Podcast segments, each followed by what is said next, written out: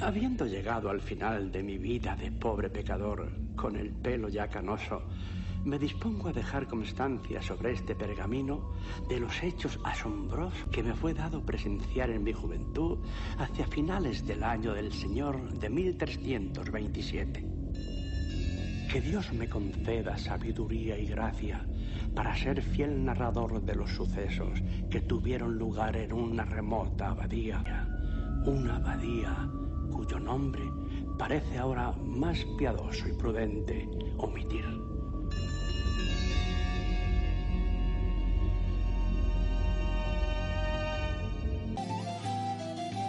Comienza la abadía en Mejora tu Vida FM Madrid 101.5 FM. Terrible. Implacable. Así veía yo a Dios. Castigándonos en esta vida. Enviándonos al purgatorio después de la muerte. Sentenciando a los pecadores a arder en el infierno por toda la eternidad. Pero me equivocaba. Los que ven un Dios enfadado no le ven correctamente. Le ven tras una cortina, como si una oscura nube le ocultase todo el rostro. Si de verdad creemos que Cristo es nuestro Salvador, entonces tenemos un Dios de amor. Y ver a Dios en la fe es poder contemplar su corazón amable. De modo que cuando el demonio os eche en cara vuestros pecados y diga que merecéis la muerte y el infierno, decidle esto. Sé que merezco la muerte y el infierno y que conozco muy bien a aquel que sufrió y pagó en mi nombre. Se llama Jesucristo, Hijo de Dios, y donde Él esté, yo también estaré.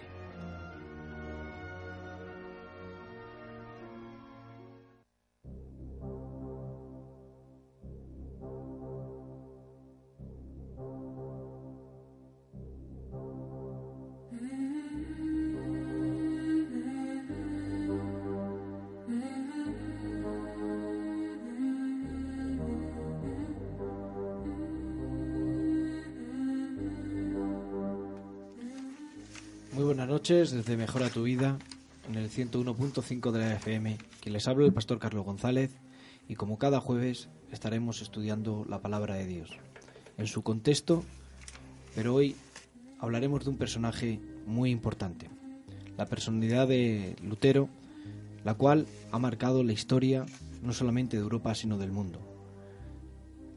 En, en el 2017, el 31 de octubre, se celebran los 500 años cuando Martín Lutero clavó las 95 tesis.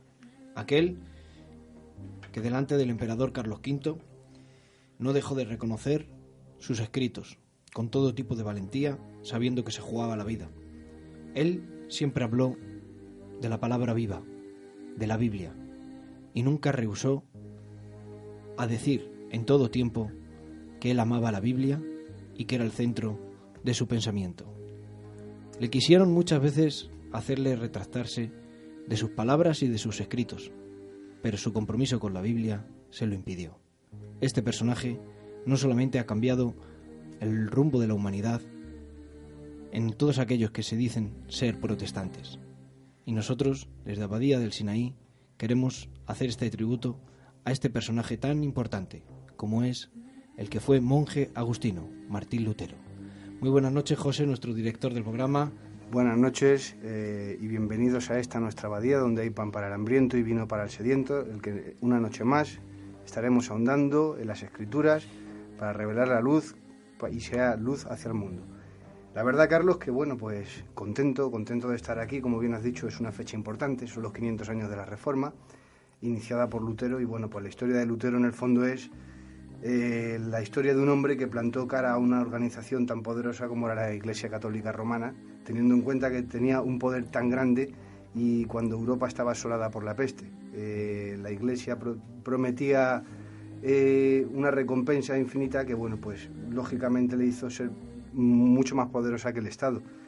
La verdad que el tema de hoy, que ya, por cierto, llegamos a los albores de, de esta temporada, que en la Abadía nos quedan ya casi nada, y estamos ya, eh, para los que nos escuchen fuera de, España, ya en la época estival, casi llegando. La verdad que hace un calor aquí en el estudio tremendo. Y bueno, pues la verdad es que es, es una historia la más de, interesante. Los, protestantes caemos muchas veces en el error de no, de no recordar nuestra historia. Es un tema a lo mejor que se habla poco, pero bueno, yo les prometo que si se quedan estas dos horas aquí acompañándonos, mm, se van a llevar bastantes sorpresas.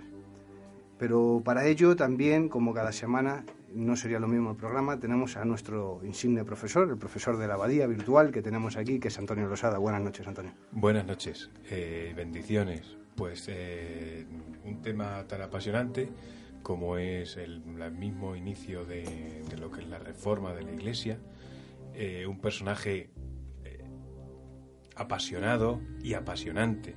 Apasionado y apasionante porque descubrió en las escrituras el ansia vital que tenía, que era la santidad. Eh, la santidad era su, su motor de, de, vida. En las escrituras se encontró con Cristo, que a ese Cristo no lo encontraba en la Iglesia Católica. Ese Cristo que él predicaba, ese Cristo que él enseñaba en la universidad como teólogo, y, esa esencia pues eh, la tenemos que tener aún viva 500 años después. Es algo que no podemos eh, dejar de, pensar, de releer. Yo conozco a muy poquita gente que conozca las 95 tesis y pueda hablarme de, de alguna. Bueno, de las 95, eh, ¿qué puedes extraer? Ah, es que no las he leído, tal. Y otra cosa, hay gente que aún que quieren, quieren reformar la iglesia, no están de acuerdo quieren reformar con lo que hay, quieren hacer cambios, pero este hombre no buscaba una reforma de la Iglesia, buscaba la santidad. Si nosotros buscamos la santidad, mm, estoy seguro que no transformaremos solamente la Iglesia, también transformaremos el mundo. ¿Verdad que sí, Manolo? Buenas noches, yo creo que, que seguro que sí, porque lo que hizo este hombre, Martín Lutero, eh, hoy vamos a hablar largo y tendido, porque también tenemos una sorpresa aquí que más tarde anunciaremos. Pero decimos, hoy vamos a hablar largo y tendido de una cosa. Normalmente cada programa hablamos de la Biblia. Hoy vamos a ver el poder que tiene la Biblia en las personas. Cómo la palabra de Dios es poderosa para iluminar donde hay tinieblas. Durante siglos de historia, eh, mandamientos de hombres habían intentado invalidar el mandamiento de Dios. Y, y cómo un hombre que se vio reflejado en la Biblia, reflejado en las Escrituras, como pecador, llegó a alcanzar eh, cosas que ni él había soñado, que ni él había imaginado. Porque la palabra tiene eso, poder para transformar y fortaleza para aquel que la quiere buscar. Así que... Quien, la verdad es que quien no conoce la historia dice el dicho que está condenado a repetirla. Corría el año 1483 mientras el monje italiano Savonarola, en Italia, en el centro del mundo civilizado, batallaba por la pureza de la moral y creencias cristianas. Y con toda Europa asolada por la peste que, mermó a casi la mitad de la población europea, mientras tanto crecía en las selvas teutónicas, en la Alemania sajona, un niño que más tarde había de realizar el sueño del mencionado Savonarola.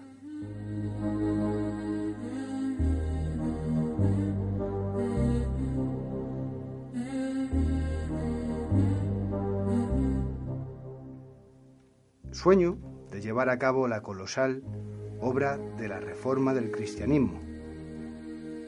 Se llamaba Martín Lutero. Nació cerca de Eisenach, Alemania, en 1483, de padres de humilde condición que sin embargo se empeñaron por la educación de su hijo. Su padre Hans Lutero fue un minero que quería darle a su hijo la oportunidad de subir en, el escalafón social y quería que fuera abogado y mientras trabajaba en el cobre para darle a su hijo un futuro mejor. Esta es la historia del hombre que cambió la cristiandad, que plantó cara a la poderosa iglesia de Roma y que cambiaría el mundo para siempre.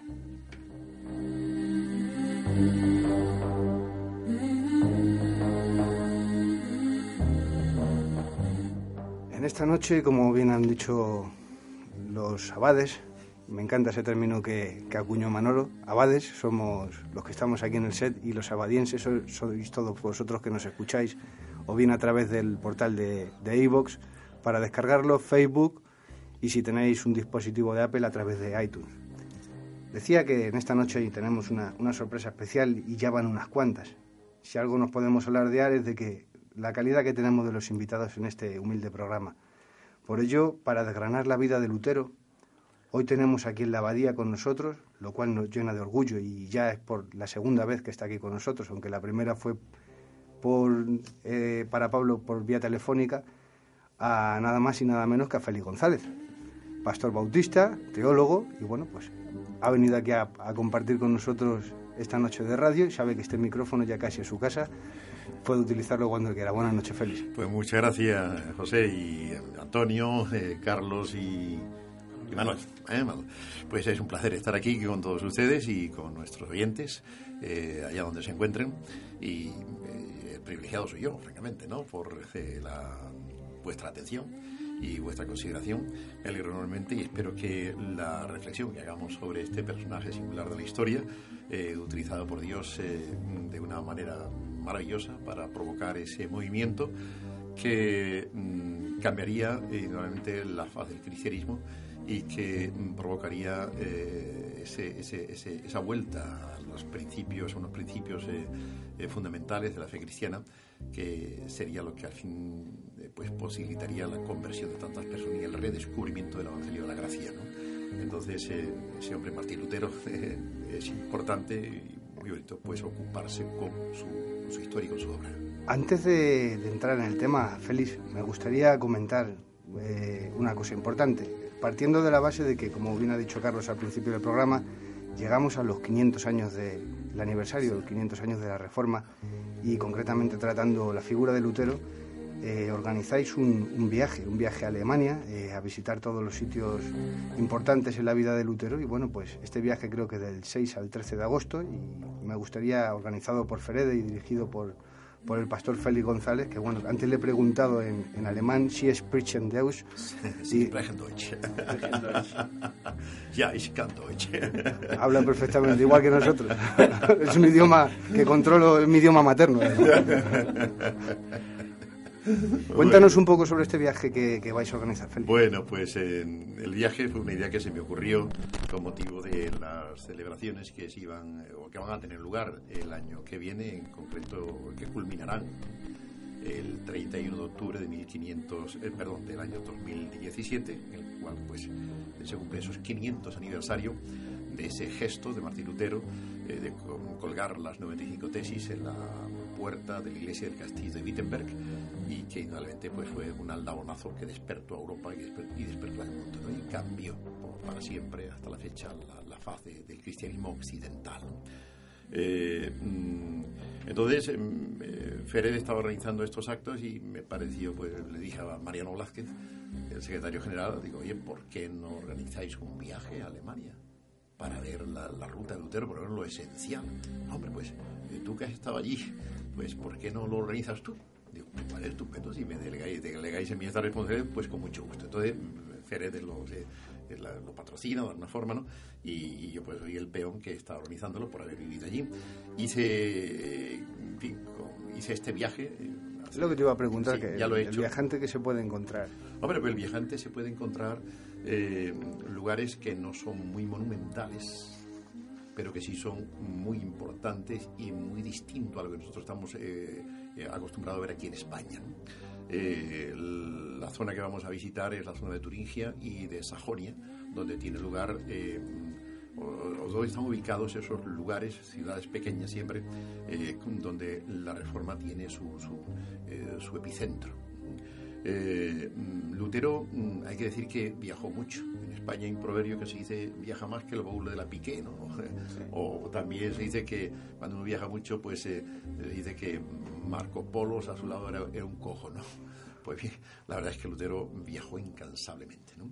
Él fue nombrado muy pronto eh, supervisor de los conventos de su orden, entonces tuvo que mm, viajar incansablemente visitando los conventos eh, diseminados por distintas, la geografía alemana y después como ya eh, eh, líder de la reforma protestante, pues visitó prácticamente todas las ciudades importantes de, una gran parte de Alemania, sobre todo el este, sureste, ¿no? Este y sureste y entonces eso es imposible viajar, visitar en, ocho días y siete noches. Todo lo que hemos hecho es eh, acudir a los lugares más representativos, eh, culminando por supuesto en Wittenberg, que es la cuna de la Reforma. Lutero se convierte en Wittenberg, aunque ya sus inquietudes espirituales comienzan en la ciudad de Erfurt, que en aquella época eh, pues era la cuarta ciudad alemana por población e importancia y tenía una, una, importante universidad eh, y una vida religiosa muy intensa. Eh, entonces vamos a hacer un viajito, pues eh, saldremos de aquí, si Dios quiere, pues el día 6 de agosto. viajaremos en avión hasta Frankfurt. allí nos recogerá el autobús. Entonces nos desplazaremos hacia el sur y queremos ver pues la ciudad de de ¿cómo se llama?, de, Heidelberg. Eh, de ahí hay una importante universidad, facultad eh, evangélica de teología. Y en esa ciudad también, Lutero en 1518 mm, eh, tuvo una disputación sobre las 95 tesis, el contenido de las 95 tesis, y también los españoles protestantes o disidentes que tuvieron un papel importante también en esa ciudad, significativo. Eh, después bajaremos eh, a la ciudad de, o subiremos un poquito a la ciudad de Worms, que es el lugar donde tiene la dieta, el encuentro entre Carlos V y, eh, y Lutero, y donde él pues pronuncia esa famosa frase cuando le insta o es instado a que se retracte, a retractarse. Él dice que si se le demuestra con la Biblia en la mano que él está equivocado, no tiene inconveniente en retractarse de todo pero para eso hace falta que, mm, que su conciencia eh, sea, pues sea convencida por la palabra de Dios. Su conciencia es esclava de la palabra de Dios y no pretende renunciar a la palabra de Dios y eso es el principio jamás. En el contexto. Y entonces pues eh, hay eh, prácticamente después de varios días de, diálogo con teólogos católicos mm, con la asistencia también de los príncipes que mm, apoyaban el movimiento de la reforma se llega, no se llega a ninguna conclusión. No obstante, felizmente, Carlos V pues, eh, se había comprometido a darle un salvoconducto que le aseguraba pues, eh, la libertad, la protección hasta que llegara a su destino. Pero mm, se emite a la vez también ahí eh, ya la, la, excomunión sobre Lutero y, gracias a Dios pues se preserva milagrosamente se preserva la vida de Lutero y, y ahí estaremos en Forum volveremos a dormir en Frankfurt donde eh, nosotros los españoles, pues eh, eh, ahí estuvo la, la tumba de Casiodoro de Reina hasta los bombardeos de 1540 y tanto, ¿no? de la Segunda Guerra Mundial, y el cementerio fue totalmente destrozado, pero sí quedó la tumba de la esposa de Casiodoro de Reina. Está ahí Casiodoro de Reina, nuestro fiel traductor de nuestra Biblia, pues ejerció allí en Frankfurt de pastor de una iglesia de hugonotes franceses. Entonces, pues esos son detalles queridos por nosotros. Y entonces, eh, bien, este es el primer día. Yo creo que después eh, continuaremos hablando de los segundos días, ¿no? a ver qué pasa. Lo que sí me gustaría es que si eh, pudieras dar a los oyentes, amigos que nos escuchen, la forma de, de poder sumarse a hacer este viaje, pues que antes de empezar a entrar en el tema de Lutero, que anunciaras cómo, cómo podrían hacerlo. Bueno, pues entonces eh, pueden ponerse en contacto con nosotros, eh, con Anitravel, por ejemplo, facilito los, eh, los teléfonos de la empresa que, de viajes que lo organizan, o con la que lo estamos organizando, llamando a Anitravel, o a mi teléfono en particular también, o a Ferede. Mm, pueden recibir la información que deseen.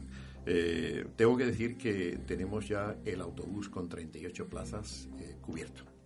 Por tanto, eh, mm, tenemos hasta el día 21 de junio para que aquellos que mm, tengan interés puedan sumarse. Si se suman 10 personas más, alquilaremos un autobús de 50 plazas. Eh, pero si no es posible que se apunte a estas personas, pues por uno más o dos más no vamos a encarecer el viaje, pues eh, pagando 10 plazas más, ¿no? Eh, hay un coste sensible. Entonces, en principio, las personas interesadas tendrían que estar en una lista de espera y el 21 de junio, que es la fecha tope, pues entonces les indicaríamos si podemos incluirlo en el viaje o no. Eso va a depender de que sean dos personas, tres o cinco o diez, ¿no? el viaje cuesta 1.390 euros. salimos el 6 de agosto por la mañana y regresamos por la tarde del día 13, mm, desde Madrid siempre. Madrid-Frankfurt en avión. Eh, en Frankfurt ya nos recoge el autobús y el viaje por los lugares de la reforma lo hacemos en autobús. Eh, todos los gastos están cubiertos. Todos. Eh, comida, lo único que no cubre el viaje pues son los gastos de la bebida durante la comida. Y los souvenirs tampoco. Y los souvenirs tampoco, claro, por supuesto, ¿no? Pero el resto sí está todo cubierto, entradas a los lugares donde vamos y culminaremos el viaje pues en Wittenberg y de Wittenberg pasaremos a Torgau, una ciudad donde está los restos de la tumba de la esposa de Lutero, Catarina de Bora, y donde está la primera iglesia eh, protestante de construcción, netamente protestante, muy guiada por Lutero. ¿Eh? Eh, Lutero participa activamente en la construcción de esta iglesia, con unas características especiales, la centralidad del púlpito, porque para la iglesia protestante desde siempre lo importante es la palabra. el cristiano vive de la palabra y en la iglesia protestante, en la iglesia evangélica, la palabra es central y después eh, de ahí viajaremos a Berlín, donde mm, ya pues eh, cerraremos el viaje visitando lugares eh, representativos de la ciudad y emprenderemos el retorno en avión a Berlín-Madrid el día 13 de agosto. Por tanto, 1.390 euros, todos los gastos incluidos, y los que quieran pues pueden llamar al teléfono 911 330 011 de Anitravel, repito, 911 330-011. Entonces, a cualquier hora del día se puede llamar pues, y recibirán más información y apuntarse en esa lista de espera en la que ya tenemos que estar, porque ya tenemos el Se puede decir más fuerte, pero no más claro. La verdad que es un viaje totalmente recomendable y, bueno, pues como todo lo bueno tiene lista de espera y la verdad es que ha sido un éxito y esperemos que, que sea... Eh, vamos a ver, eh, el solo viaje a Alemania ya vale la pena, ¿eh? porque vemos una, una una, geografía completamente distinta a la española. Vemos, eh, disfrutaremos de esos eh, famosos bosques de Turingia, ¿no? muy famosos, después en Sajonia, eh, aunque hay que decir que todos estos lugares, excepto Frankfurt, naturalmente, Heidelberg y Worms, están ubicados en la antigua mm, República Democrática Alemana. Eh, hay que decir que los comunistas, los gobiernos comunistas no potenciaban estos lugares religiosos, ¿no? Por tanto, todo quedó bastante descuidado, pero desde hace unos años se están cometiendo unas reformas eh, considerables y están pues lavándole no solamente la cara a la fachada, sino también interiormente haciendo una obra de reconstrucción muy interesante eh, a todos estos lugares que ahora ya sí se pueden visitar y que están potenciados por la Iglesia luterana eh, y que realmente pues eh, son lugares que teníamos que recuperar, porque son lugares históricos donde se forja ese movimiento espiritual que, cambia, como digo, la faz del cristianismo. Eh, y entonces pues mm, no son ciudades monumentales, pero sí son lugares entrañables y muy significativos. Hombre, un placer estar en la casa de Martín Lutero, ¿no? en el, seminario, o sea, en el eh, convento eh, agustino, eh, eremita negro, ¿no? El convento negro agustino, negro por la, el hábito de los, de los, de los monjes la verdad que época, ¿no? Y entonces, pues es, entrañable. Yo estuve sentado también pues, en la famosa sala, donde, en el comedor de Lutero, donde tenían, se daban las charlas, las famosas charlas de sobremesa, ¿no? Y estuve sentado también en el, en el sofá de, de, pared que, que, ocupaba Lutero y que hay fotografías donde están el grupo de los eh, de 10 o 11 reformados, eh, reformadores. Eh, oye, pues, a decir, un privilegio bonito, ¿no? Eh, uno, pues... la verdad es que, sí, que viendo las fotografías del folleto que nos ha traído Félix, a uno le da la gana de, dejarlo todo aquí y irse, irse para allí. Vale la pena. Recuerden que el viaje se llama Tras las huellas de Lutero, es. de Anitravel y bueno, si te parece Félix, entramos ya en, en harina. Muy bien, vale.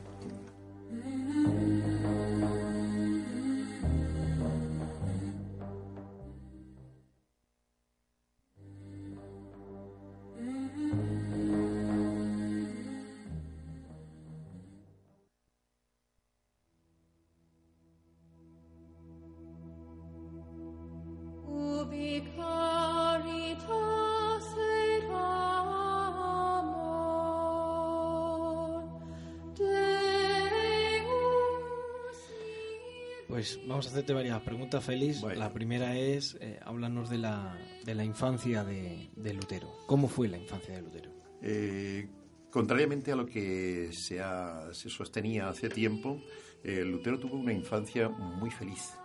Muy feliz y mm, porque su padre mm, ya era un, era un hombre que movía una economía muy interesante. su hermana estaba casada con un eh, hombre que estaba al servicio de los eh, príncipes de Mansfeld, eh, que era una zona de, minas, de, cobre, y entonces mm, a través de, esa influencia familiar, pues su, su, padre recibió una oferta para trabajar también en las minas, era un hombre capaz y finalmente pues que fue propietario de varios pozos. Entonces él llegó a ser también miembro del consejo del ayuntamiento de la ciudad, un cargo distintivo. Eh, en la ciudad de Mansfeld se ha descubierto la casa paterna de Lutero. Y en esa casa paterna, eh, que fue destruida por la guerra y sobre todo pues, eh, por los ejércitos de Napoleón, que la utilizaron, partieron la casa por la mitad y la utilizaron como cuartel de las tropas de Napoleón eh, se han descubierto pues eh, eh, vajillas, utensilios de cocina que no eran propias del pueblo llano. la calidad de esa vajilla y joyas también delatan pues una familia si no millonaria, bueno no es millonario pero, pero sí muy pudiente, económicamente muy pudiente. Por tanto, Lutero no pasó nunca dificultades en su niñez, ninguno tuvo escasez, eh, fue educado en los rigores de aquella, de aquella situación, de aquella época, pero mm, eh, fue una familia muy acomodada. El padre hizo fortuna y entonces eh, mm, construyó casa para sus hijos y, podemos decir que Lutero efectivamente fue un niño feliz.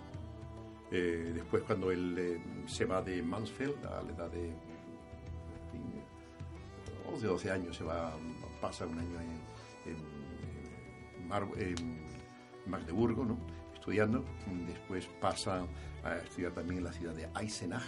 Eh, llega allí con 15 años, estudia bachillerato antes de entrar en la Universidad de, Erfurt. Y ahí en Lutero pues eh, recuerda entrañablemente a la ciudad de Eisenach eh, con sus 14 añitos. Y era un niño feliz. Ahí entra en contacto con la familia patricia, los Schalbe-Kotak eh, y eh, ahí aprende los modales de la, de, la, de, la, alta sociedad, aprende mucho y es un niño feliz, lleva como, como 15 años, lleva a, eh, da clases al hijo mayor de la familia que le acoge y lo lleva diariamente al colegio, lo cual le facilitaba la alimentación. Háblanos también de, de, sus primeros años como estudiante, su carrera y su curiosa conversión, que esa curiosa situación que vivió. Exacto. Él era, como digo, era feliz, era alegre, era buen músico, ¿eh? sabía tocar instrumentos, también era buen cantor. ¿no? Después eh, él compone. Se ganaba la vida así también, eh, cantando. Se ganaba la vida cantando. Era, era, lo típico, lo que se esperaba de los niños, de los que estudiaban bachillerato, ¿no? en aquella época, o el equivalente a nuestro bachiller, a bachiller pues eh, mm, se, mm, se, ganaban la vida eh, cantando también. Iban de casa en casa y entonces pedían un trozo de pan, eh, por el amor de Dios. Y, una especie de tuna. exacto. Tuna y yo diría también, vale, tuna, sí. Los, a mí me recuerda esto, me traslada a los campanilleros de Andalucía. Yo recuerdo cuando yo era niño, pues también salíamos con los campanilleros. Y entonces entrábamos a un zaguán o delante de una puerta en la calle, hacíamos el coro y empezábamos a cantar, a tocar la caja china, eh, las esquilas, las campanas, eh, la guitarra, el que podía llevarla, un la uno. Eh, y entonces, pues, la familia, después de cantar, pues salía y nos daba unas pesetas. y algunos sabía incluso que nos daban mantecaos. Eh, otro decía, mire, amigo, no, no puedo dar nada, marchado. O, o, no le gustaba que le cantaran, pues mira, eh, tenemos un enfermo en la familia, no estamos para canto, ¿no? Eh, pero nada, generalmente la gente agradecida a esas pequeñas ofrendas que para nosotros eran, eran un pequeño capital, ¿no? Y, yo, yo, yo lo interpreté, pero efectivamente con la cuna eh, se podría comparar también con la tuna. ¿eh? Y entonces eh, estos niños hacían estas cosas. eran admitidos en casas pudientes de las ciudades y allí en las casas pudientes pues tenían también la obligación de, como en este caso, dar clase al niño de la familia, los chalbecotas, y mm, lo llevaba a la escuela, los cuidaba, generalmente ellos eran unos años mayores, y entonces pues eh, con eso eh, conseguían eh, cama, techo y, después pues también la comida, ¿no? Era una forma de, pagarse los estudios o, parte de ellos. Y entonces Lutero en la ciudad de Eisenach Magdeburgo estuvo un año nada más, pero él estudia en, Mansfeld y está en Mansfeld pues hasta los 11 años, bueno, hasta los 14 años, después se va a Magdeburgo. Mansfeld es la ciudad unos 18 kilómetros de, de Eisleben, su ciudad natal. Él nace en Eisleben, pero a los tres meses ya su padre se traslada a Mansfeld, donde están las minas, donde él trabajará. Eh, eh, aunque los padres son eh, oriundos de, un pueblito, una aldeita de mm, cerca de Eisenach, donde está el famoso castillo de Wartburg.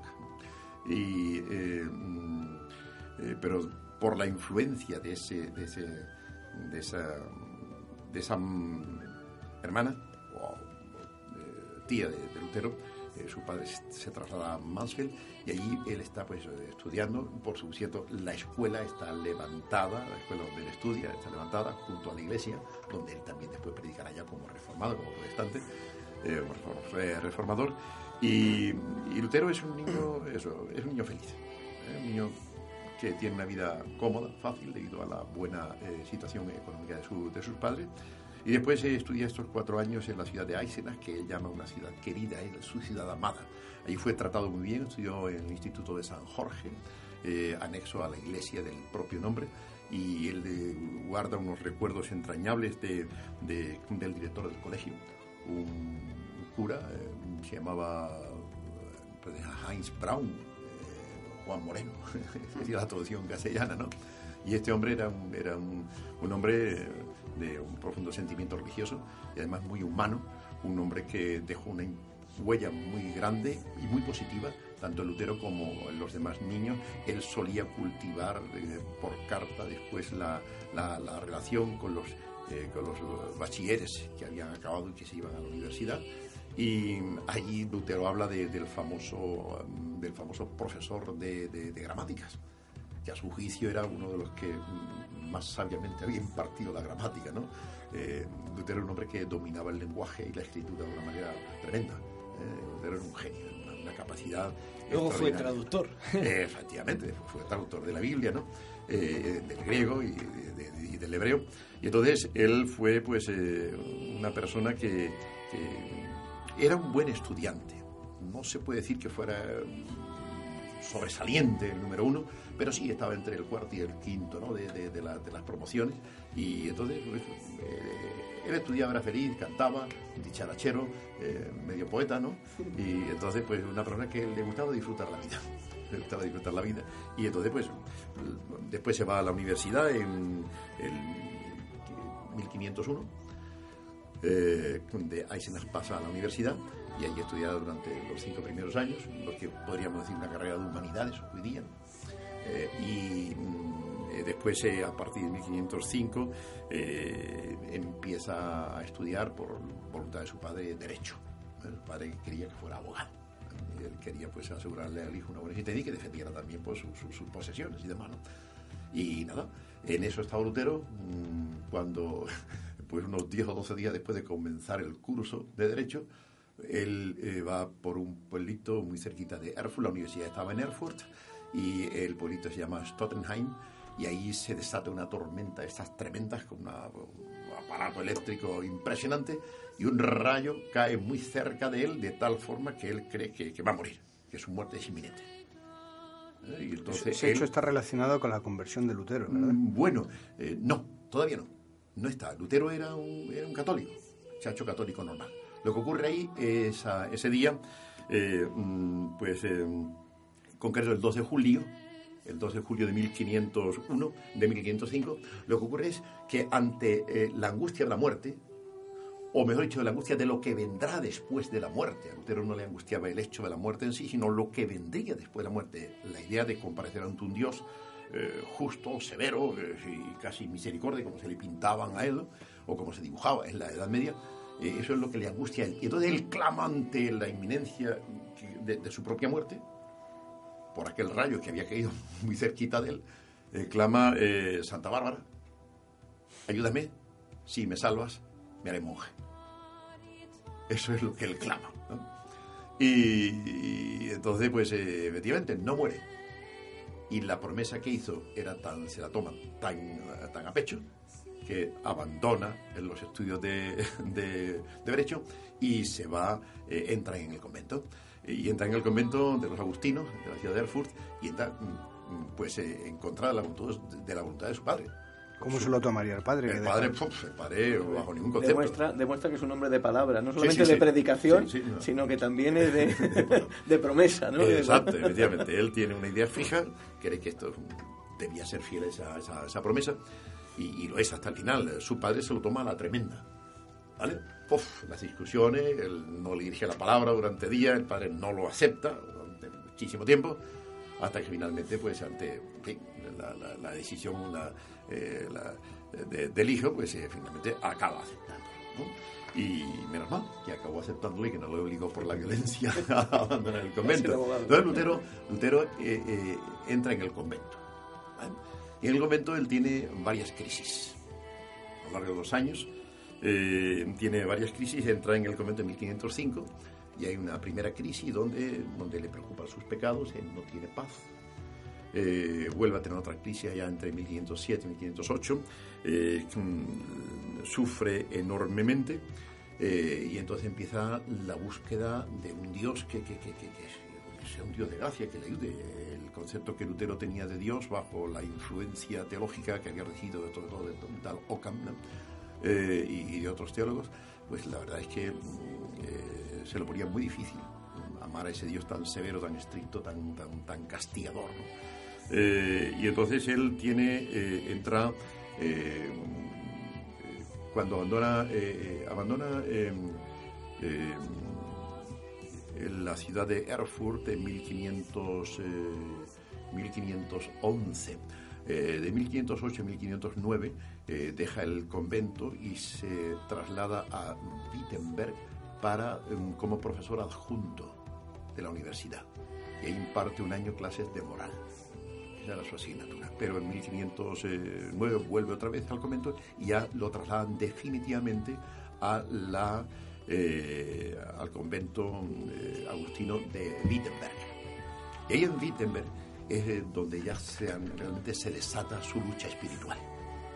Y su conversión hay que descifrarla entre mm, otoño de 1512 y marzo de 1513 él está dando clases de, de, Biblia en la Universidad de Wittenberg y concretamente está preparando unas clases de los salmos, sobre los salmos. Lutero, por cierto, es un buen especialista de los salmos.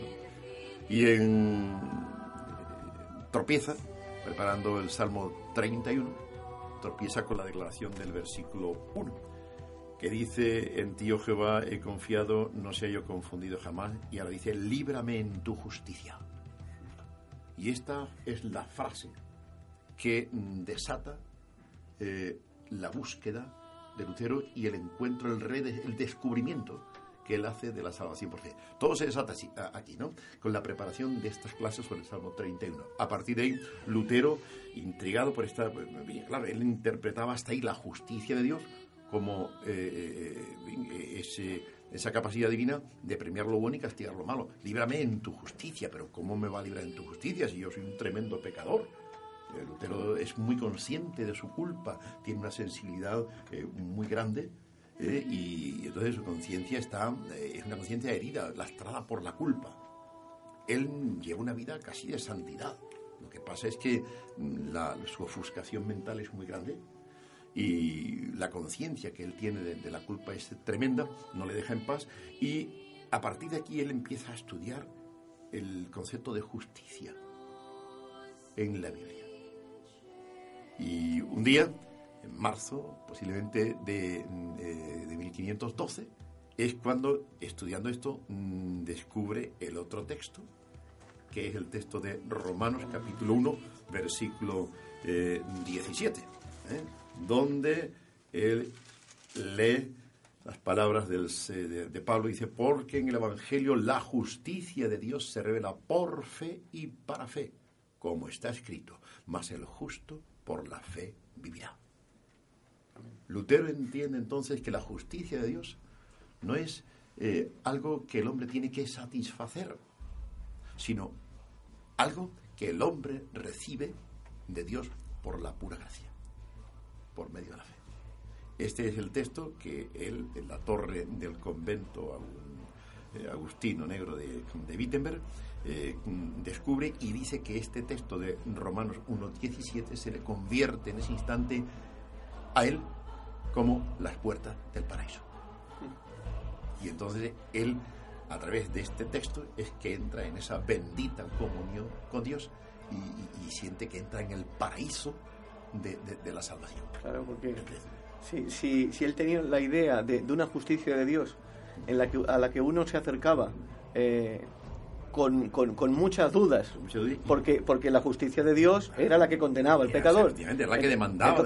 ahora pasa a acercarse con, toda certeza y con toda confianza. Y que es una justicia de Dios que él descubre que es la justicia que ha obrado Cristo en la cruz. Entonces, si antes interpretaba esta justicia como algo que Dios demandaba del hombre, como un esfuerzo que el hombre tenía que hacer para satisfacerla, lo cual él con esa sensibilidad tan grande que tenía eh, hacia sobre, la culpa, sobre el pecado, eh, le comprendía que le era imposible de satisfacer, porque él descubría en sí el mal, la inclinación al mal. Eh, a pesar de que llevaba una vida de verdadero asceta y de verdadera consagración a Dios, ¿no? Pero su conciencia herida por, por, la culpa, el sentimiento de culpa, le hacía interpretar esto, la justicia de Dios, como una demanda de Dios hacia el hombre una demanda que el hombre tiene que satisfacer por medio de una vida eh, santa, justa, que él descubría que era imposible para él. Entonces, por el pecado que, vivía en él. Entonces, aquí descubre en el Evangelio que la justicia de Dios no es eso, sino que la justicia de Dios es una gracia con la cual Dios reviste al hombre que se acerca a Dios por medio de Jesucristo que mm, Dios es el que justifica al que es de la fe de Jesucristo. Y entonces este es su gran descubrimiento. Justificado más el justo por la fe vivirá. El justo por la fe vivirá. La fe en la justicia de otro. La fe en la justicia del perfecto. de Cristo, del perfecto, del perfecto, y que se nos imparte a nosotros de pura gracia. Amén. Por medio de la fe. ¿eh? Por tanto, ya no se trataba de obras, ya no se trataba de una justicia que él tenía que hacer, obrar, conseguir por medio de su esfuerzo. No era mérito suyo, sino era mérito de otro. Su salvación, la salvación consistía en poner la confianza, la fe, en esa obra de justicia perfecta que Jesús había realizado.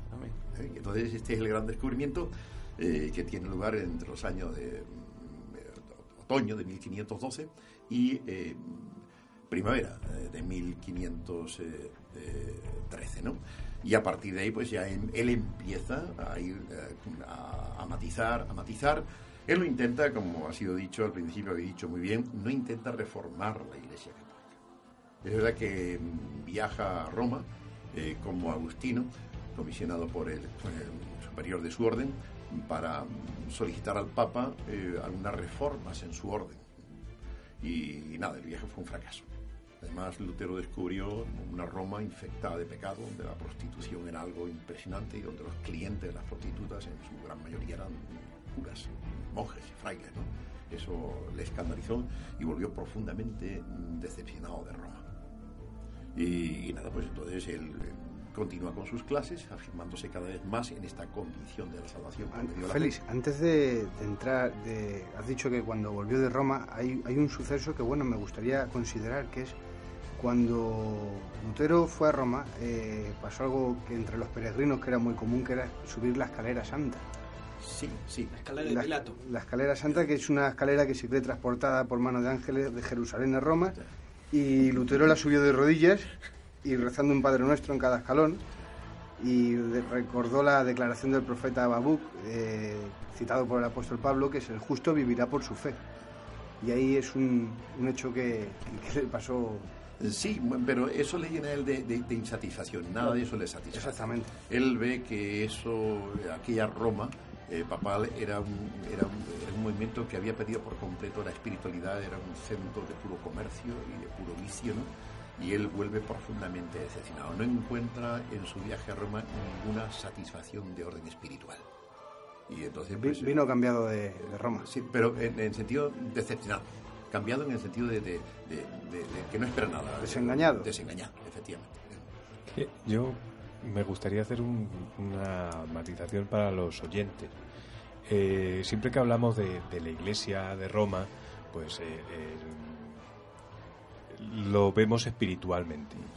Lo que pasa es que aquí de espiritualmente la iglesia de Roma en esta etapa de la historia no tenía nada. No tenía nada, efectivamente. No tenía nada porque, vamos a ver, yo lo voy a extrapolar a, nuestro, a nuestra época. Eh, siempre los poderes, eh, eh, los poderes han necesitado un brazo ejecutor, un, poder fáctico. Entonces, para hacernos una idea, el Vaticano representa a la ONU, que son, incluso había muchas guerras, eh, que, claro, sin el consentimiento del Papa era imposible llevar un- una guerra. Eh, en, en aquella época pues había muchas invasiones turcas, muchas invasiones otomanas, entonces bueno, pues eran como una especie de cruzadas y era como ahora los cascos azules de la ONU, para hacernos una idea. Entonces eh, te- eh, pasaba también que, que estos, eh, que si ahora el, el, preside- el presidente de la ONU pues fuese el dueño de Microsoft o fuese el dueño de Apple, Y que fuese a la vez líder espiritual. Efectivamente, entonces, claro, la historia cambiaría mucho. Las guerras serían un otro tipo, las políticas serían totalmente diferentes, que la FAO, todos estos movimientos los llevasen pues Carlos Slim o lo llevasen el del grupo Wanda, el, el chino este del, del grupo Wanda. Do- Donald Claro, Trump. Donald Trump, que ahora, bueno, pues eso puede ser, eso puede ser que entre. Eso. Pero eh, también pues otra cosa, que eh, claro, como estaban llevados por hombres de negocios, la espiritualidad pues brillaba por su ausencia Ausencia total, exacto. Y eh, trataban de vender sus productos, porque el marketing eh, es una idea del siglo XX, pero aquí vemos que el marketing con las bulas y con todo este tipo de la superstición vendían sus productos. Eran hombres de negocios, eran hombres de negocios. que tenían un, un ansia de vender y luego pues estaban con sus cardenales y sus- los obispos que eran sus abogados, eran sus representantes delante de, de todo esto. Era, Entonces, un, era un negocio, era un era negocio. negocio, Era un efectivamente, ¿no? Era un la negocio. espiritualidad eh, estaba, eh, estaba, en- en- estaba bajo mínimos.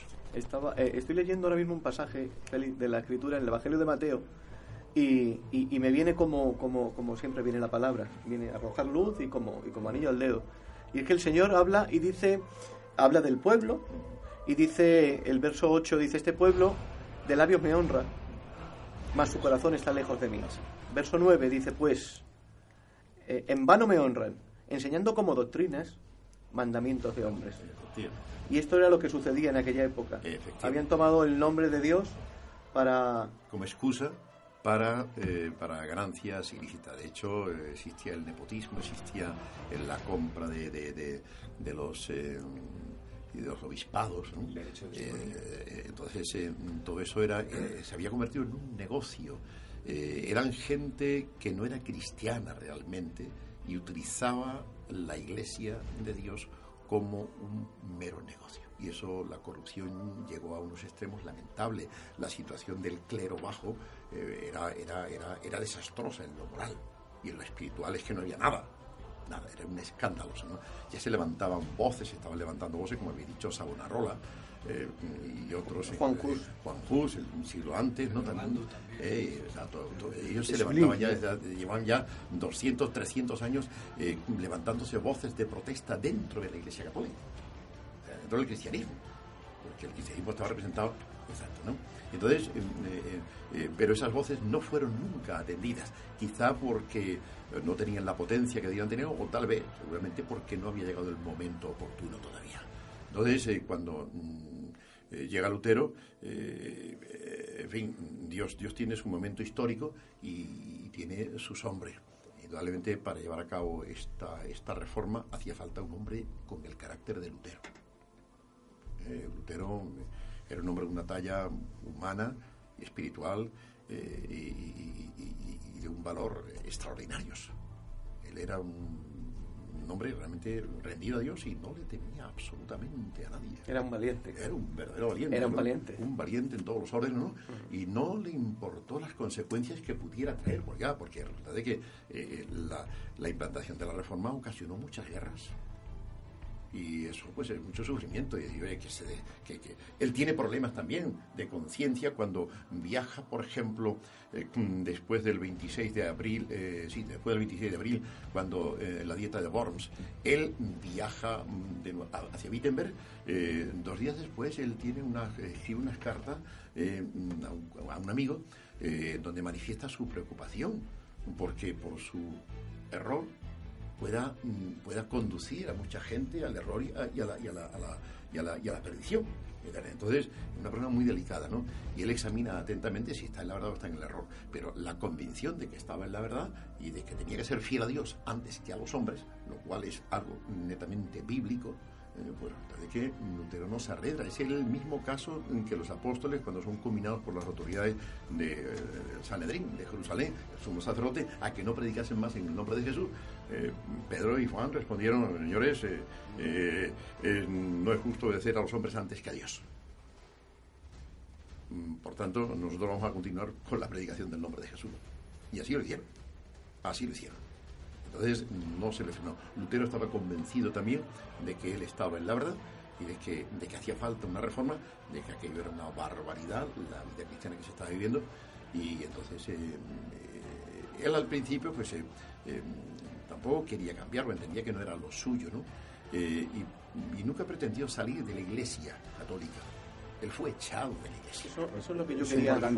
Eso, es lo que yo quería. Punto muy importante. Lo que yo quería preguntar, Félix porque nos colocamos ya en las eh, eh, en el momento en el que comienza la reforma, en el momento en el que ese 31 de octubre Sí, porque si no, me parece a mí que clava ese, ese, ese, ese, eso, ese documento. documento con 95 tesis. Eh, ¿Lutero sabía lo que estaba comenzando? no, posiblemente él no se imaginaba que esto iba a desatar lo que iba a venir después, porque realmente fue algo asombroso.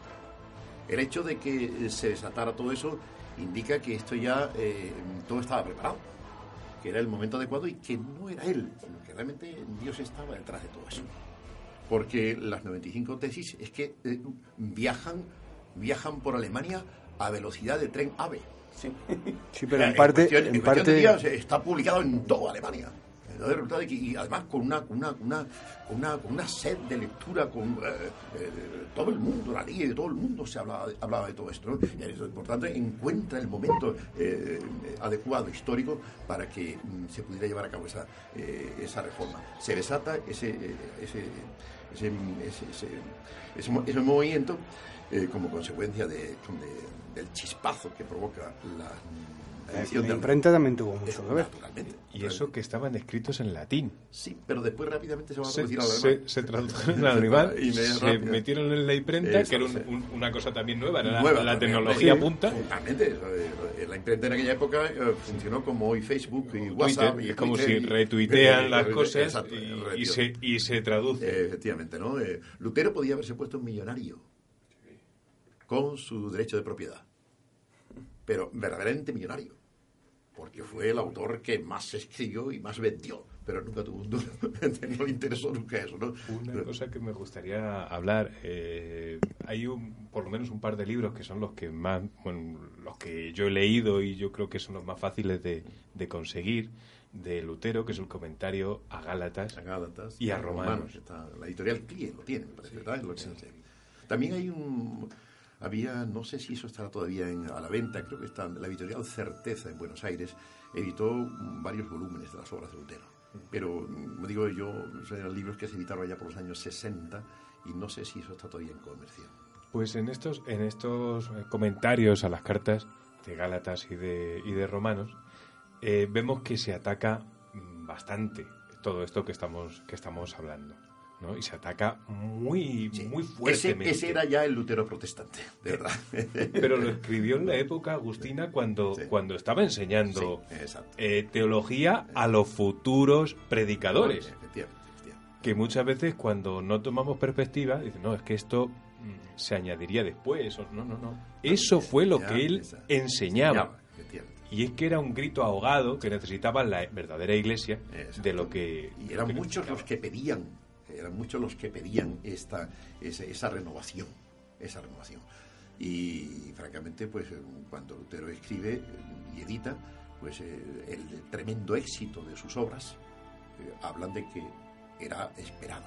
Se dice, eh, en fin, ciertos historiadores que no tienen ningún interés espiritual y que no entienden la espiritualidad, que la reforma fue un movimiento económico, político y económico. Es verdad que también lo había, lo había, ¿no? Porque, en fin, era una, Roma estaba pues eh, esquilmando eh, los bolsillos de, Alemania, ¿no?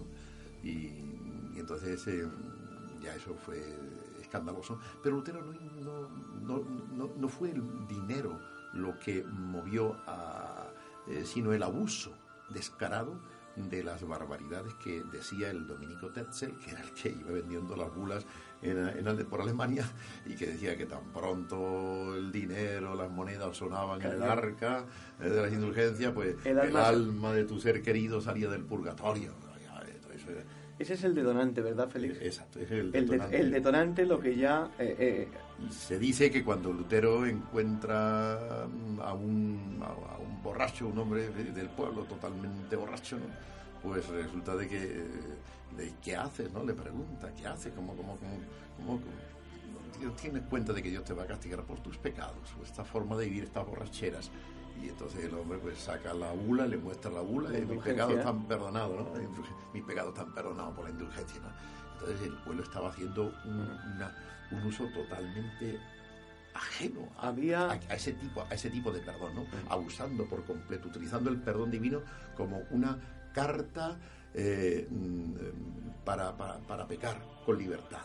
Había una, Félix, en aquella época en la iglesia, porque hay que decir que antes de, del momento ese definitivo, de las 95 tesis en la puerta de, de Wittenberg, eh, la iglesia era una y era católica. Era una y era católica. Y no, no existía otra iglesia. No existía. Bueno, existía eh, sí, el cisma que se sí, en Oriente, pero aquí en Occidente era la iglesia católica. Aquí en Europa había una, una, una, una corriente mm, no callada, pero sí acallada. Sí, efectivamente, acallada. acallada una cosita subterránea que estaba ahí. Eso es. que, que, que, dentro de esa iglesia, como Erasmo de Rotterdam, por ejemplo, Erasmo de Rotterdam llegó a escribir uno de sus libros, con el cual también tenía una, mucha correspondencia mantenía con, con Martín Lutero, eh, llegaba a poner al Papa eh, eh, que había fallecido y que estaba a las puertas del, del cielo y que, y que San Pedro no le dejaba entrar en uno de sus libros. O sea que, y Erasmo de Rotterdam era uno, una firma en, aquella época, un humanista, pensador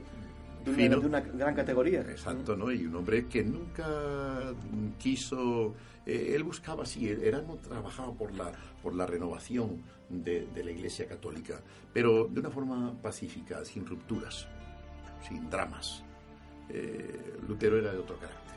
Pero es que a Lutero mm, lo persiguieron y lo echaron fuera, mientras que a Erasmo de Rotterdam no lo, no lo echaron fuera eh, no les comulgaron, a Lutero sí, y pusieron precios sobre la cabeza de Lutero. Y claro, es cuando ya Lutero empieza a defenderse y empieza ya a decir realmente a, interpretar lo que estaba ocurriendo con unos ojos bastante más críticos que lo que lo ha hecho, porque en las 95 tesis Lutero acata con, en plenitud la autoridad del Papa. Eh, Lutero no desbanca eh, al papado para nada, ¿no?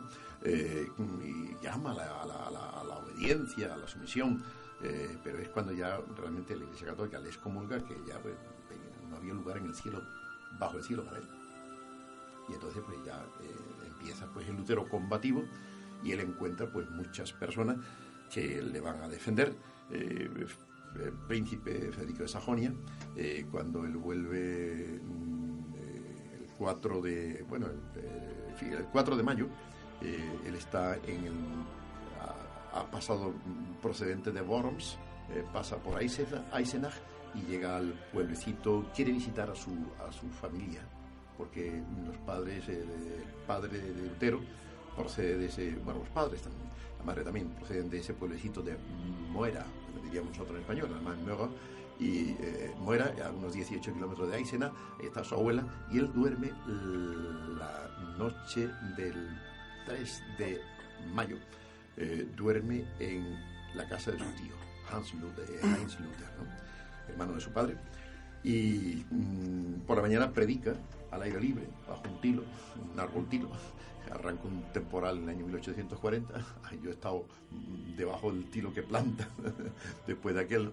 Y eh, mm, predica allí y por la tarde, después, después de la predicación, a mediodía emprende el viaje de regreso a Eisenach. Y muy cerquita de Eisenach, eh, ya se lo habían comunicado a él secretamente le habían dicho que se iba a proceder a su supuesto rapto pero que en realidad pues querían protegerlo porque ya mm, eh, había sido eh, colgado la, cabeza, había sido puesto precio sobre la cabeza de, Lutero y entonces el Papa y el Emperador van detrás de él para darle muerte.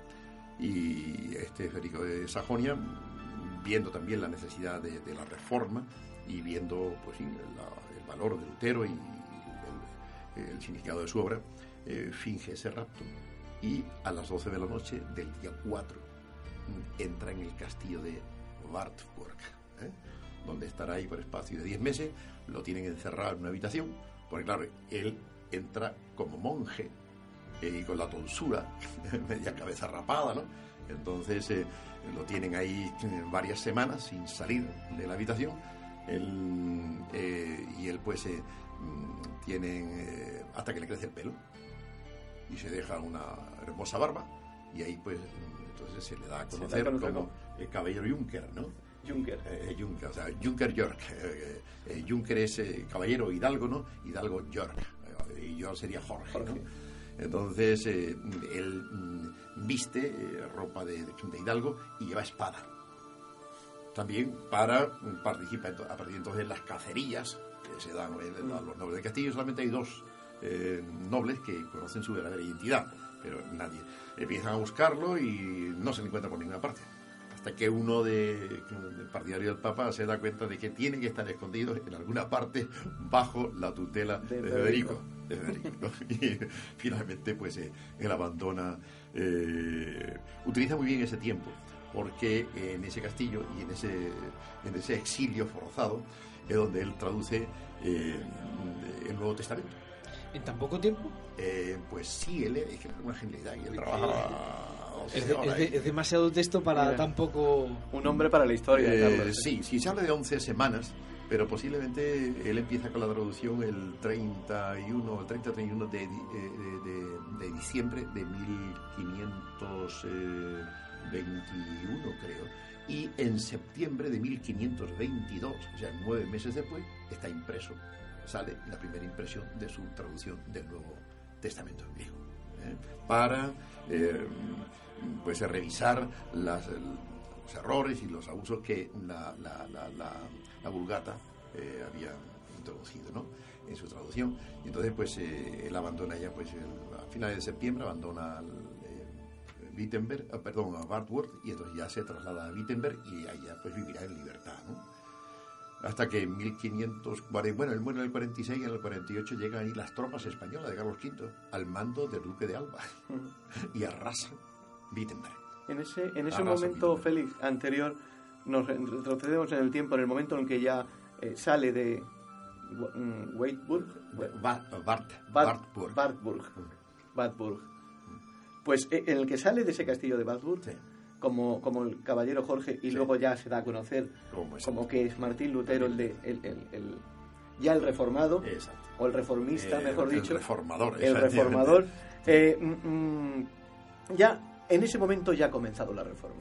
Sí, sí, No, en ese momento ya hay incluso otros hombres que también han, han, han, tomado parte por esa reforma. La reforma realmente comienza ya eh, con, la, con, la, con la edición de las 95 tesis. Y esto ha corrido como la pólvora. Como la pólvora. y ha habido hombres eh, que, que, también han, han, aceptado ese, ese, ese llamado a, a reformar. Grandísimos teólogos. Y entonces ya se encuentra, se encuentra eh, eh, en que hay eh, diferencias de opinión en cuanto a ciertas doctrinas. Sí, por supuesto. Y, y, claro, es muy común entre los protestantes hasta el día de la fecha.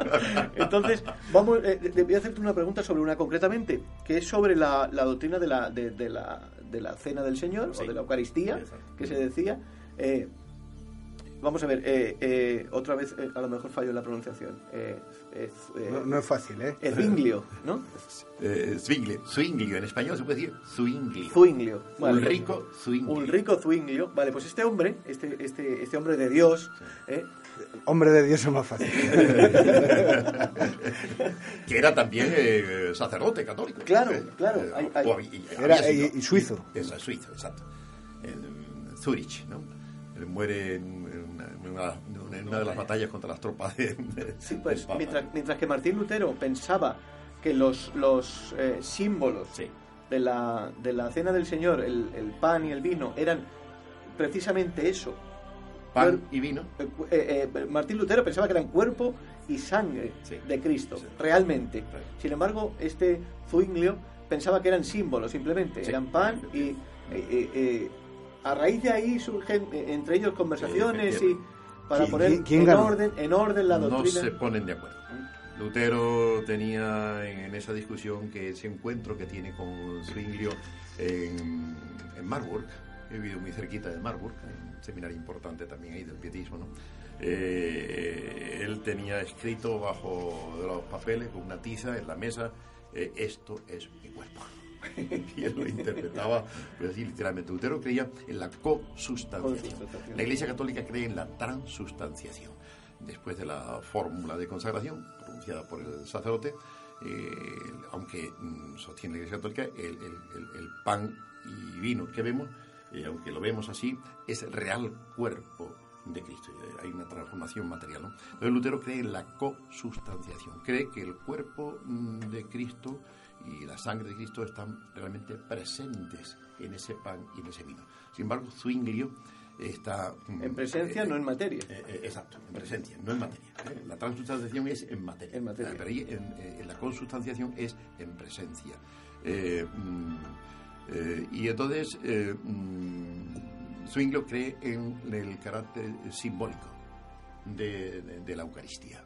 Eh, simplemente expresa simbólicamente el cuerpo y la sangre de Cristo, no se ponen de acuerdo y eso ocasiona pues no la ruptura sino la imposibilidad de una fusión entre el movimiento eh, reformado eh, suizo, y el movimiento reformado en Alemania. Entonces, desde entonces existe la Iglesia Reformada Suiza, guiada por Zwinglio, más tarde será Calvino el que le imprimirá también fuerza poderosa y nosotros como, como evangélicos libres estábamos muy cerca, estábamos más cerca de, de, de Zwinglio que de Lutero. ¿eh? entonces, pues, pero eso son cuestiones, apreciaciones doctrinales que, que, el hombre podrá decir lo que quiera y pensar lo que quiera y por mucho que diga que eso es el cuerpo de Cristo y la sangre de Cristo de manera real, pues no lo es. Porque Cristo también dijo, yo soy la puerta. Sin embargo, a nadie se le ocurre que adorar una puerta, y Cristo dijo, yo soy, yo soy la vid y nosotros los pámpanos, y a nadie se le ocurre que a la Rioja, a, ir a la Rioja de, de Cristo, en absoluto, ¿no? Entonces, eh, entonces pues eh, mira, eh, curiosamente, pues es un tema que tiene todavía dividido. Hay católicos y protestantes que eh, celebran conjuntamente la Eucaristía, pero oficialmente no se puede hacer. pero algunos ya están desobedeciendo al Papa y a, sus superiores y lo están haciendo, ¿no?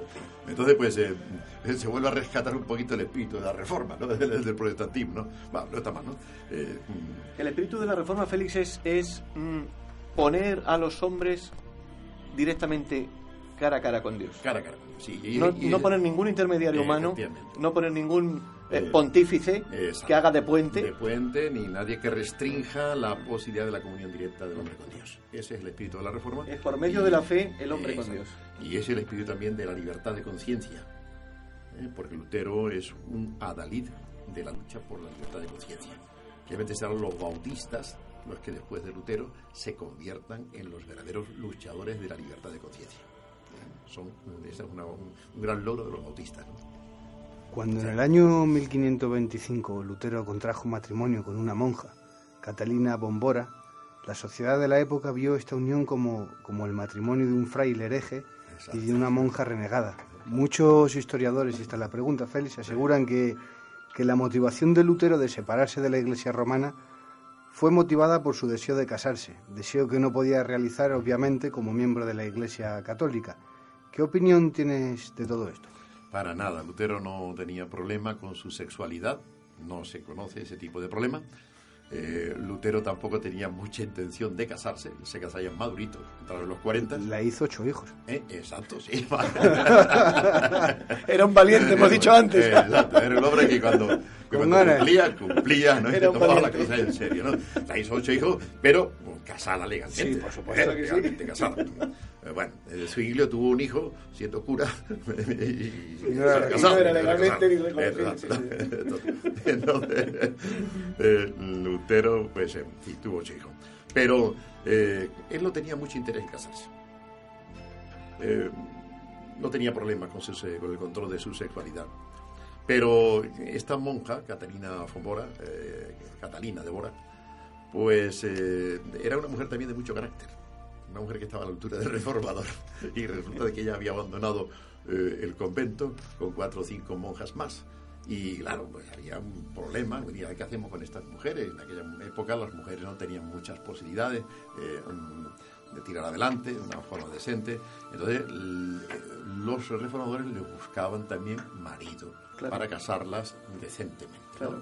Y entonces eh, le encontraron marido a todas las demás monjas, menos a esta. Porque ella decía que no se casaba y no, si no le gustaba el hombre. Y, y ella manifestó que estaría dispuesta a casarse con Martín Lutero. Y entonces resulta de que, bueno, pues se lo dije, se lo propusieron a él. Oye, mira, que dice que está dispuesta a casarte contigo. Y a partir de ahí el hombre empezó a pensar. Claro. Y claro, pues eh, eh, él era consciente de, de, de, del concepto que había, que, que, posiblemente habría y que tal vez podría hacer daño a la, a la imagen de la reforma, pero eh, entendió también que era una buena forma de, romper más definitivamente y más radicalmente con, con el papado, ¿no? Y entonces, no viendo en ello ninguna maldad. Claro. Eh, eran dos hombres libres, dos personas libres y responsables, buenos cristianos, contrajeron un matrimonio que fue de mucha bendición para Lutero. Catalina o Catalina fue de una gran bendición para Lutero. Lutero nunca se preocupó muy poco de, la administración de su casa. El Federico II le dio en propiedad, años después le daría en propiedad eh, el convento agustino donde él había profesado, donde él había hecho el descubrimiento de la salvación por la fe y donde él estaba recibiendo, pues recibía un montón de, de, de, de reformadores de otros países, eh, de estudiantes universitarios, eh, españoles estuvieron ahí también. Eh, entonces, pues él tenía que tener, en fin, y Lutero era muy generoso. Pero, pero los dineros no llegaban, no cobraba por sus libros y demás, ¿no? Entonces, en fin, el Federico, sabiendo todo esto, el príncipe Federico, sabiendo todo esto, pues, le asignó una, una paga que eh, gracias a la, al, buen, al buen sentido común y a la capacidad económica de Catalina es que pudo eh, eh, llevar adelante esta tarea. Recibió junto con todo eso también el permiso, Catalina, de hacer cerveza. y entonces resulta de que, en fin, realizaba, pues era una, una excelente en fin, de, maestra de cervecera y, entonces pues Lutero bebía también sus buenos eh, buena cerveza. La cerveza era un alimento allí muy importante, ¿no? Además la cerveza alemana eh, confeccionada con mucho arte y con mucho rigor, eh, solamente con productos naturales, eh, una cerveza alemana eh, hace mucho bien. Además no había ni agua potable en las ciudades de donde era Lutero, no había agua potable en, en, en Erfurt, sí. sobre todo, y sí es cierto que el agua se cambiaba por el vino y por la por la cerveza. Sí, eh, Wittenberg está construido sobre una zona de marismas. Entonces, eh, cantidad de mosquitos y, claro. y, pequeños insectos hacía la vida bastante difícil allí, ¿no? Y las aguas no eran muy saludables, efectivamente, ¿no? Pero, pero sí, la cerveza en aquella época pues era un, era un, era un producto de alimentación. Y entonces todavía existe esa tradición en Alemania, ¿no? Pues una, sí, hacer un- una, una jarrita de cerveza, ¿no? Eh, pues, eh, era, era comerte... Bebida, dice- bebida de frailes. de ida, right? Comerte- beberte una cerveza era como comerte, tiene las calorías y las, y las capacidades eh, alimenticias de, de un buen bistec. Entonces, pues... eh, Aquí en, en- bueno, en aquella época aquí en España se decía que la bebida, eh, la cerveza era bebida de herejes. de hereje. Porque aquí era el vino. Claro, aquí, aquí el vino. aquí era el vino. Aquí era el vino, sí. Y cuando estaban en las guerras estas de, de Flandes y demás, Así es. tenían la cerveza en aquella época. Y ahora Ahora, ya se bebe en España, se consume en España más cerveza, Más que, cerveza que vino. exacto, ¿no? Pues España, España es un país vinícola sobre todo, ¿no? Ha habido buenos, buenos caldos y, y abundantes, ¿no? Y, entonces, pues, eh, pues sí, no hacía falta la cerveza. En Alemania no había vinos. Eh, en el Mosela, el río Mosela un poquito y nada más, ¿no? Eh, pero no para consumirlo la población. Entonces recurrían a la cerveza. Pero hay un blanco que Tengo está entendido, buenísimo. sí, que el banco del Ruhr, de la Ribera del Ruhr. Hay, un- hay uno muy bueno bueno que... El, el wrestling, hay uno que es wrestling. Sí, wrestling, wrestling, ese es otro programa. El. Iba a decir el típico de vino blanco el señor, no, eh, fue al ver los precios. Lo dejamos porque si no no salimos del tema. Antonio, que Sí, quería preguntar. Sí, yo quería, quería volver otra vez con el tema de, de los príncipes electores. Sí. Eh, cuando bueno, el castillo de Wartburg, El nombre es difícil de pronunciar. Con el, el príncipe Federico de Sajonia, que tenía unas aspiraciones pues bastante fuertes también a ser Sí. el emperador. Y bueno, eh, vemos eh, en la historia que al final fue eh, Carlos V. Carlos de España y España quinto de Alemania. Y que también tuvo una conversación Lutero con, con el emperador Maximiliano, ¿no? con el abuelo de, de- de Carlos V. Y de alguna manera eh, no llegaron a... No, no, no sé, yo recuerdo. porque porque quería, quería que, que fuese su nieto el, el- el- el emperador. El emperador, sí. Realmente, el- me- bueno, tanto como para llegar a emperador, posiblemente no, pero que sí era uno de los príncipes electores más fuertes Más de Alemania. fuertes. Eso sí, eso pues eh, entonces intentaba defender sus derechos. Eh, Roma, con sus eh, demandas de tributos y de impuestos para la construcción de la catedral de, de lo que hoy es el Sí, Vaticano. es el Vaticano.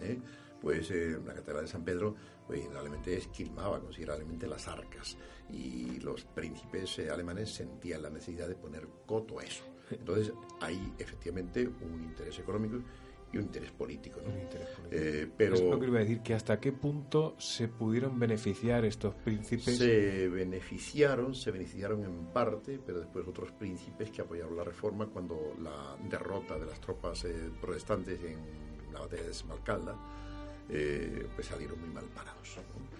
Eh, porque perdieron eh, las riquezas ¿no? y sus privilegios y algunos fueron muertos, pero otros, fin, no se les dio muerte, pero perdieron todo, ¿no?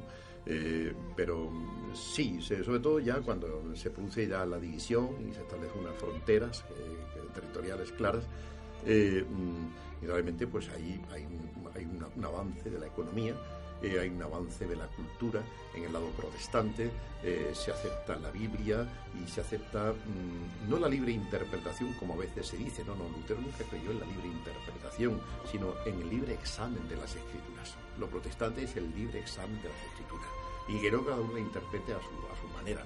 Eh, Lutero y los reformados sostienen, hasta de la fecha, pues tenemos que la Biblia se interpreta a sí misma.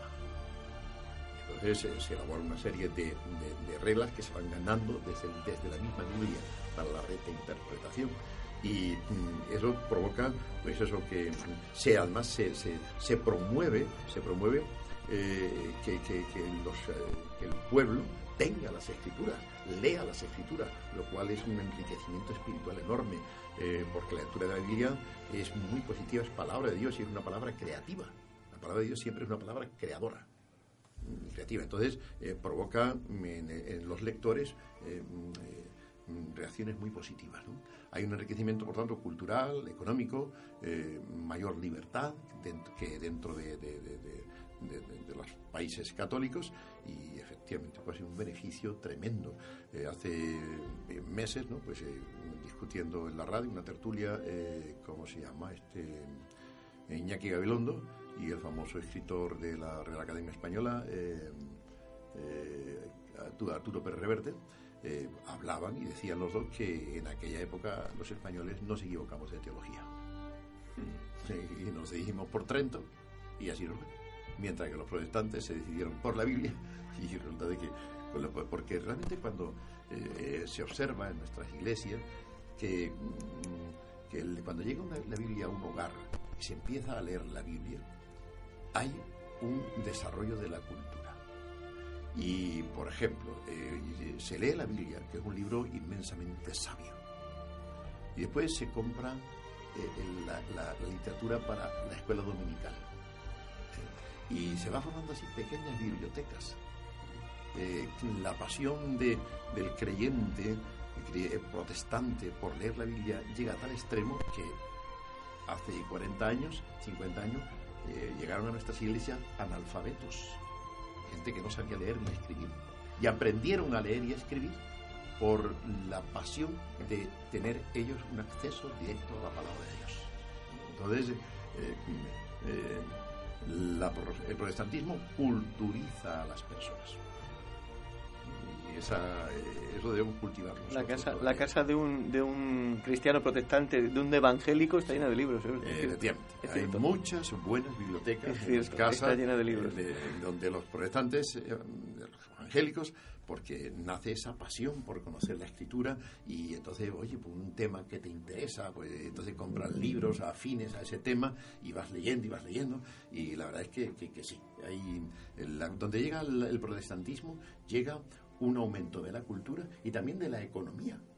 Porque al ordenar su vida, el cristiano evangélico eh, abandona muchos vicios y mm, emplea mejor su dinero. ese dinero de los vicios eh, mm, ya no se, mm, en fin, ya no se malgasta, sino que se emplea en otras cosas. Recuerdo una anécdota que se cuenta que muy bien pudo ser cierta. discutían dos personas eh, sobre la imposibilidad de los milagros y se burlaban del milagro de la conversión. ¿Usted cree que eh, Jesús convirtió el agua en vino? Eso existe, eso es imposible, son mentiras, no puede ser, es un cuento, una leyenda, pero eso no fue verdad. Y había un creyente evangélico que estaba escuchando. ¿eh? Y le preguntaron, ¿tú crees que, en el milagro de que el agua en las bodas de Canaán se convirtiera en vino? Entonces él dijo que sí, pero que él no había visto ese milagro, él había vivido otro milagro. En su caso, él había visto cómo, eh, en su caso personal, en su casa, el vino se había convertido en calzado y en vestido para sus hijos. Porque yo era ante un borracho, todo lo gastaba en vino. Y desde que me convertí a Cristo, dejé de emborracharme y entonces ese dinero lo gastaba en zapatos y en vestido para mis hijos. Por tanto, he vivido en milagro al contrario, que el vino se convirtió en calzado. Sí, es el argumento. Encontramos que la Biblia centra al hombre. Ah, sí, es, centra al hombre, nos dignifica y, nos ayuda a combatir nuestras eh, tendencias, nuestra inclinación hacia el mal, y entonces provoca siempre una, superación positiva en todos los órdenes. En todos los órdenes. Donde llega la Biblia, llega también una transformación de la ética, de la moral. Eh, llega un, nuevo, una nueva preocupación del hombre por su prójimo. Entonces, el, protestantismo ha provocado, ha tenido una grandísima incidencia en lo social, en lo político, en lo económico. Lutero escribe al respecto de todo eso también. ¿eh? Se mete en política, se mete y da pautas para la política, escribe a los príncipes sin, sin remilgos y escribe también sobre la economía, sobre los intereses, sobre el abuso de, fin, de, los préstamos y demás, ¿no? Y denuncia esas cosas, ¿no? Eh, y entonces nosotros tenemos que llegar también a que nuestra vida, pues, cristiano evangélica aquí en España, como protestantes y evangélicos, pues eh, comprendamos esto, que mm, la fe en Cristo eh, tiene también consecuencias de carácter ético que donde no se ven esas, eh, esas, esos cambios en la conducta, uno tiene que preguntarse por la autenticidad de esa fe. Claro. Así que, mm, sí, un verdadero terremoto supuso. Otra pregunta, volviendo al, al tema. El citado emperador Carlos V eh, supo manejar la situación sabiendo que, esto pues eh, dividió realmente a Alemania y la segunda dieta de Espira, donde se acuña el nombre ya de, de protestante, supo manejar esa situación entendiendo que, había una división y que podía haber una división aún mayor. No, no, Lutero se equivocó. eh, perdón, este Carlos V se equivocó. Lo que tenía que haber hecho Carlos V, y a España le habría ido muy, de una manera muy diferente, lo que tenía que haber hecho era eh, haber apoyado eh, la, la reforma del catolicismo. De hecho, Lutero indirectamente reforma también el catolicismo, porque el concilio de Trento tiene previamente lugar para responder a la reforma, pero encierra también o implica también una reforma del propio catolicismo. ¿Eh? Trento es una reforma, al menos moral, del propio catolicismo. Eh, no doctrinal, por supuesto, pero sí hay, hay, hay, eh, se hacen cosas que eh, redundan en beneficio ¿no? de, de, eh, de- Y la- de la lo- moral. Lo, que se llamó contrarreforma, Exacto. que fue una vuelta a la espiritualidad Eh, o un intento a la vuelta a la intento, espiritualidad. ¿no? Pero Carlos no supo, no, no supo. Carlos V fue uno de los equivocó. emperadores que pasarán a la historia por ser uno de los más eh, mm, ortodoxos católicos. O sea, Sí, exacto. bueno, pero yo creo que era mm, también. Este era más papista que el Papa. Esa es la, la frase que, Exactamente. que yo Era iba a decir. papista, pero era más papista que el Papa porque lo que habíamos dicho, él utilizaba al Papa, pretendía utilizar al Papa para sus fines políticos. De hecho, atacó Atacar- Roma. O sea, la verdad. atacó con todo un ejército luterano. Y, eh, atacó Roma, efectivamente, ¿no? Y, y- y mantuvo al Papa prisionero. Y cuando le dicen que el Papa está prisionero, lo que hace es decretar que se hagan eh, eh, misas a favor de la liberación del Papa. A favor de la liberación del Papa, que se hagan misas en toda España. ¿eh? Y sufragios por la liberación del Papa. Cuando la liberación del Papa estaba en sus manos. Con una simple firma y una orden suya, el Papa era liberado inmediatamente. O sea, era este, este hombre se equivocó porque utilizó, quiso utilizar la Iglesia Católica eh, para sus fines políticos. Aparte otra cosa, él tenía su residencia en España, Sí. que era Carlos I de España y V de Inglaterra, De Alemania, de- Alemania. de- de Alemania, perdón. Eh, te- lo que era ser el, el emperador de una tierra teutónica tan lejana, pues no lo estaba en el contacto en el día a día con, con, No, con- no. con la- todos estos problemas que había con los príncipes que se sublevaban contra los campesinos y todas estas guerras que terminaron Él lo vivía a la distancia, lo vivía a la distancia, ¿no? Y lamentablemente este hombre, eh, lamentablemente, pues este hombre se equivocó. Y se equivocó porque pretendió instrumentalizar el catolicismo y el papado eh, para la unidad de su imperio. Y claro, ahí estaba Francia y estaba Inglaterra, que ya habían surgido también como naciones, eh, y querían pues eh, hacer todo lo posible para debilitar España. Y el papado de aquella época, pues la verdad, para España mm, era, era fue una maldición. El Papa odiaba profundamente a, lo- a los españoles y al propio Carlos V y al pueblo español, ¿no? Y entonces, eh, eh, en fin, no fue muy mal. Y, y entonces, pues, eh, este hombre se equivocó lamentablemente. Su hijo Felipe II se equivocaría todavía más. Entonces, pues, eh, eh, llevaría a España a ese proceso de decadencia eh, del que no sé si nos estamos recuperando ya. Porque. Brotes verdes, mientras que el gran imperio, el esplendor del imperio español cayó hace Eh, unos eh, cuantos siglos. ya. Exacto. Eh, Porque mientras que tengamos 4 millones de parados, ¿no? Hoy han dado la cifra de que tenemos 3.895.000 parados. Gloria a Dios, me alegro enormemente. Yo oro insistentemente por eso, ¿no? Por la superación de esto. Pero sí, eh, a los españoles eh, mm, la política de Carlos V nos hizo mucho daño. Se equivocó. Y Felipe II también se equivocó. Hablaba nuestro hermano José de, de lo que sucedía lo que sucedía en Alemania, lo que sucedió entre el año eh, 24 y el 25 de, de esa centuria del 1500, eh, mm, que se le denominó la guerra de los campesinos. Sí. La guerra de los campesinos eh, tiñó de sangre los campos de Alemania. ¿Y qué supuso esto para, para, para el corazón de un hombre de Dios como Martín Lutero? Pues él estaba profundamente preocupado por eso. Eh, Münster, que había sido un colaborador suyo, era bastante radical y Münster era la convicción de que eh, estábamos viviendo en el milenio y que ese milenio, la instauración del milenio, tenía que ocurrir por medio de la violencia. Es verdad que la situación de los campesinos era lamentable y lo que Münster pedía era justo. Pero el medio eh, se reveló como un fracaso. Las tropas eh, mm, aplastaron por completo la revuelta de los campesinos y aquello tiñó a Alemania de sangre. Y claro, pues... eh, eh, Los dos bandos eran protestantes. Exacto. ¿no? Porque ahí en ese, en ese momento, Sí. en ese en esa eh, eh, momento negro de la Claro. historia de, de Alemania, en ese eh, mm, Debilita, debilita la reforma. claro, en, esos en esos primeros albores del, del protestantismo en Europa, en Alemania, Eh, se desata esa guerra entre, entre protestantes. es una guerra civil por, por, por, por, causa de, del protestantismo. Exacto, y por causa de, de, la, de la interpretación, de, una interpretación de, Münster, mm. que era un hombre, pues eso, aguerrido y elocuente. Eh, en Alemania se proyecta una película eh, sobre este suceso, la revolución de los campesinos, eh, y Münster, una película filmada en, la antigua República Democrática, o sea, en, la zona comunista, y para ellos Münster es el, el héroe. El héroe, claro.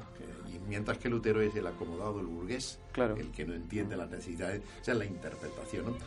Eh, Lutero sufrió mucho con esto, eh, arremetió contra los campesinos. porque para el corazón de un hombre de fe, de un hombre de Dios, eh, que... era, el cuestionamiento total, bueno, ¿esto qué es? Y ya se están dividiendo entre ellos, se están, matando entre ellos. Acabamos de comenzar y, ya estamos, y, ya estamos así. Y ya estamos así. Uno enconado contra el otro. Aquello fue algo terrible, eso le costó a Lutero una enfermedad, ¿no? Se dice, y fue un capítulo lamentable, ¿no? Nacían naturalmente los, los, los, los radicalismos, y entonces eh, los eh, iban destruyendo las, eh, violentamente por las iglesias todas las, las, imágenes, ¿no? Eran un movimiento iconoclasta. Era un movimiento un poquito radical, ¿no?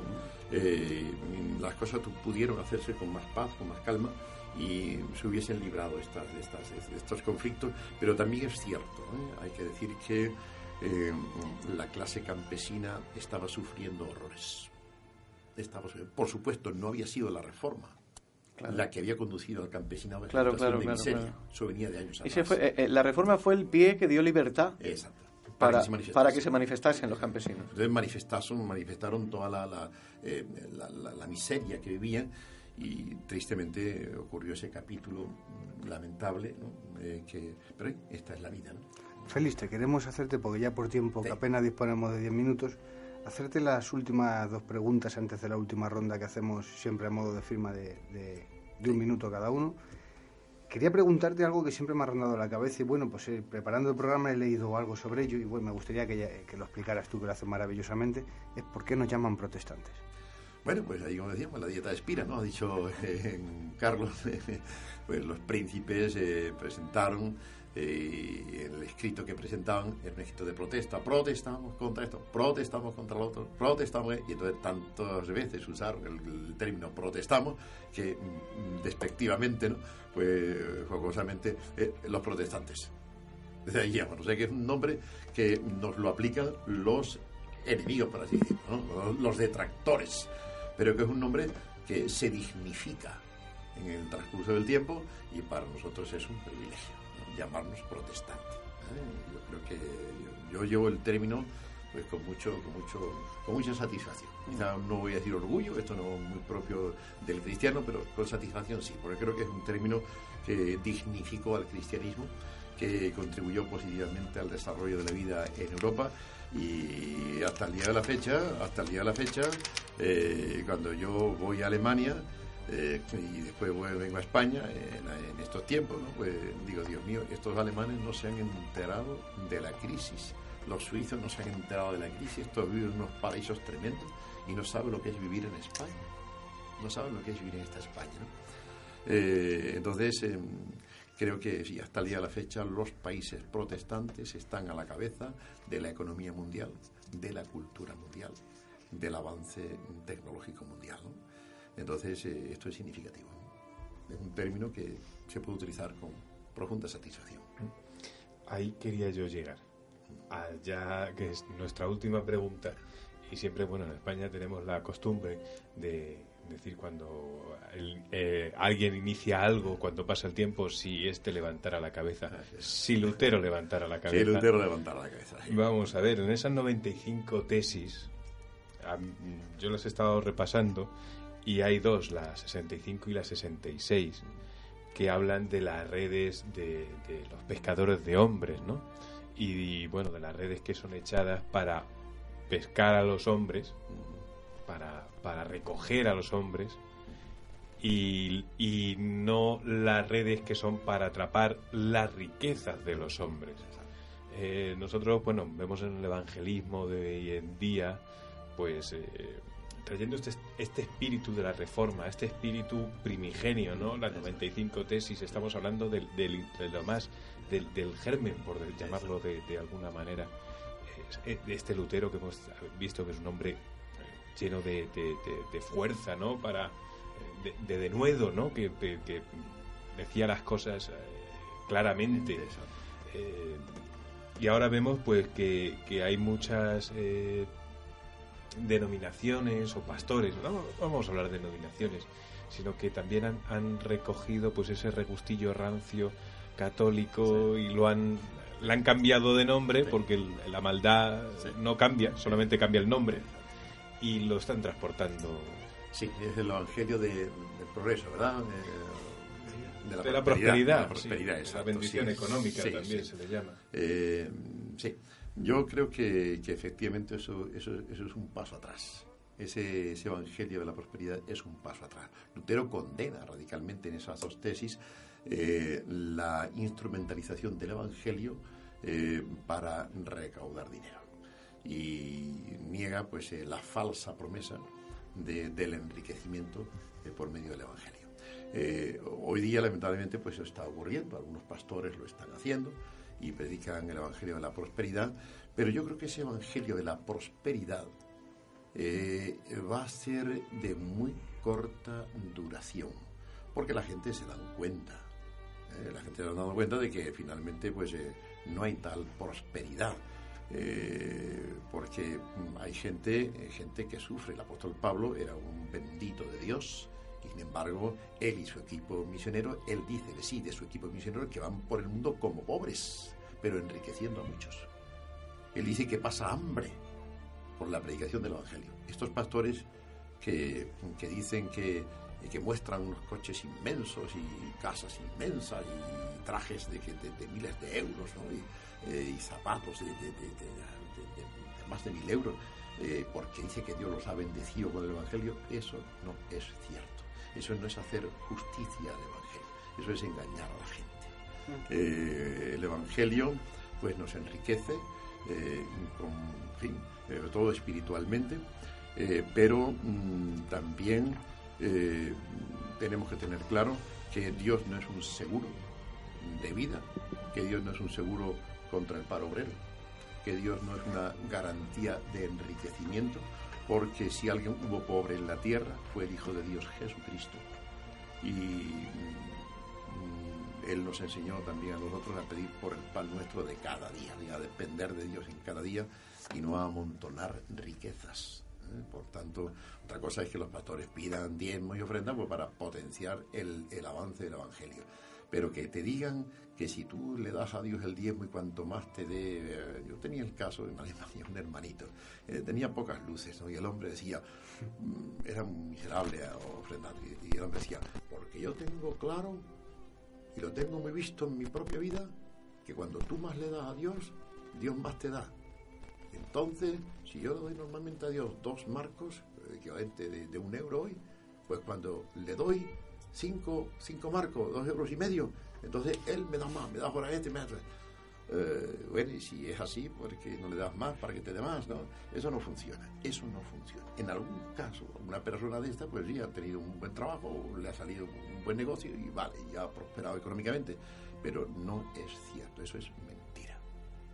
Eh, mm, eh, en el Evangelio de la prosperidad, quien realmente prospera económicamente es el que lo predica. El que escucha se empobrece. La pierde hay muchos tipos todo. de riqueza. Exacto, se pierde. Entonces, No eso no procede de Dios. Eso no es el Evangelio. Eso no es el Evangelio. Eh, entonces, eh, hay que denunciarlo también y decirle a estos eh, predicadores que, en fin, que examinen mejor la Biblia, porque no, hay gente que hace mucho bien y tiene muchas dificultades. Yo recomiendo que se lea el Salmo 73, por ejemplo.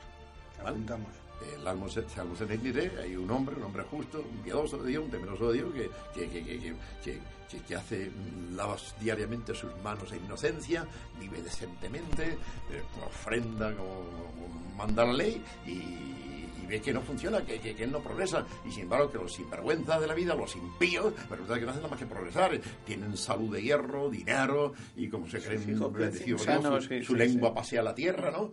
y, y, pero ¿cómo es esto? Si yo, si yo, si yo mm, eh, temo a Dios y, entonces dice que eh, intentó, pensó extender sus manos al mal y no pudo hacerlo, porque dijo, si hago esto, para progresar como los impíos, eh, a, la, generación de tus hijos engañaría.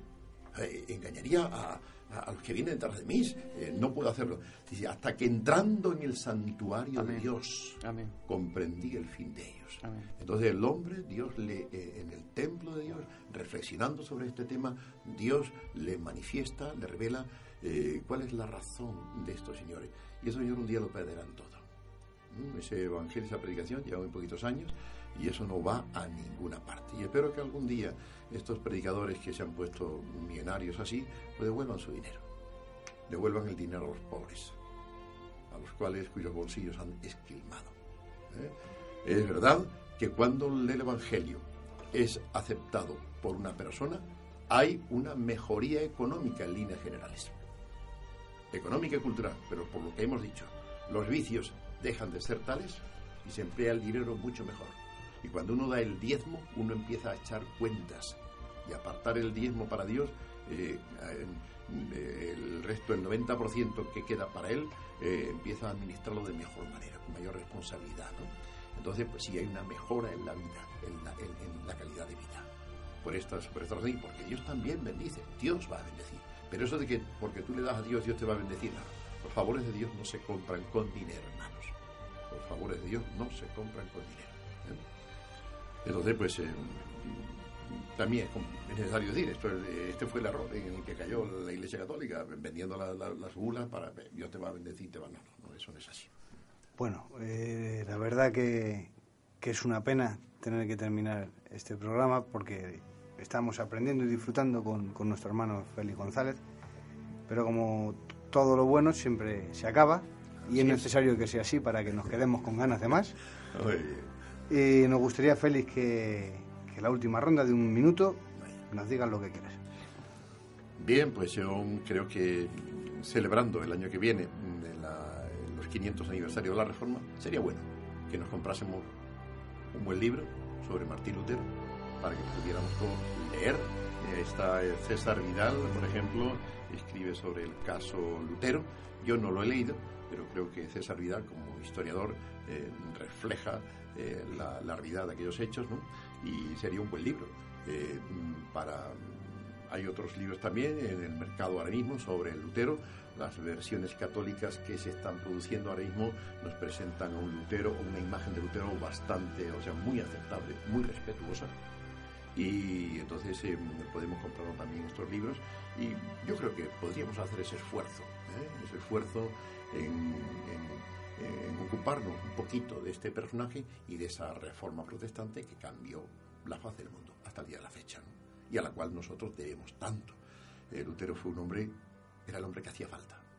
Su valor, su intrepidez, su, saber escribir, su, su verbo poderoso, eh, era el instrumento idealmente escogido para la reforma. Cuando él ya fallece, eh, pues las cosas empiezan a cambiar. Melanchthon, el gran el teólogo fino, por así decirlo, ¿no? su gran compañero, su gran apoyo, eh, ya empieza a flaquear. es un hombre más débil de carácter, más miedoso, eh, busca la paz, pero no porque, eh, porque sea pacificador, sino porque no tiene ese valor que tenía Lutero para llamar a las cosas por su nombre, ¿no? Y entonces, pues, gracias a Dios, cuando ya pasa la reforma, ya en el año 1650, 100, 100 años después, aparecerá el pietismo en Alemania que transformará la ortodoxia y se convertirá en un motor propulsor de, los principios de la reforma que mm, salvará a Alemania de muchas cosas. ¿eh? El pietismo, yo tuve la oportunidad de estudiar en un seminario pietista en, Suiza, en Basilea, y eh, este pastor luterano, Spener, eh, mm, en 1560-67, que escribe su famoso libro Pía de Sideria, y provoca la renovación de la ortodoxia protestante, que había caído nada más que en una ética, un cristianismo frío, gélido, muerto, y que perdió su espíritu, que vuelve a recuperarlo con el nacimiento, con el impulso del pietismo. Por tanto, eso es lo que aconsejo. Aprovechemos este año, desde ya, eh, para que cuando llegue el año que viene, el, 1500, eh, el 31 de octubre, podamos hablar todos eh, de Lutero con un poquito de propiedad. ¿no? Y yo recomendaría por este libro de César Vidal, el caso Lutero. Muchas gracias por haber estado con nosotros, Félix. Sabes que esta es tu casa y puedes venir cuando quieras. Muchísimas gracias. Que Dios os bendiga. Manolo. Mi turno. Bueno, pues quiero, quiero leer un verso de la Escritura para terminar y enlazarlo con una frase de, de, nuestro personaje de esta noche, de Martín Lutero. El, texto de la Escritura está en el capítulo 5 del libro de, de la Carta a los Romanos y son los versos 1 y 2. Y dice, justificados pues por la fe, tenemos paz para con Dios, por medio de nuestro Señor Jesucristo, por quien también tenemos entrada por la fe a esta gracia en la cual estamos firmes y nos gloriamos en la esperanza de la gloria de Dios. Amén. Este es el texto de la Escritura.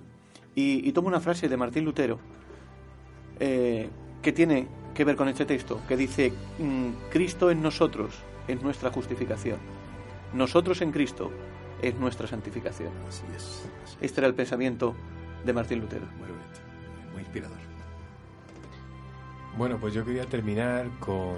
Hemos estado hablando de, Lutero, de que ha sido un hombre, eh, con todas las palabras, un hombre valiente.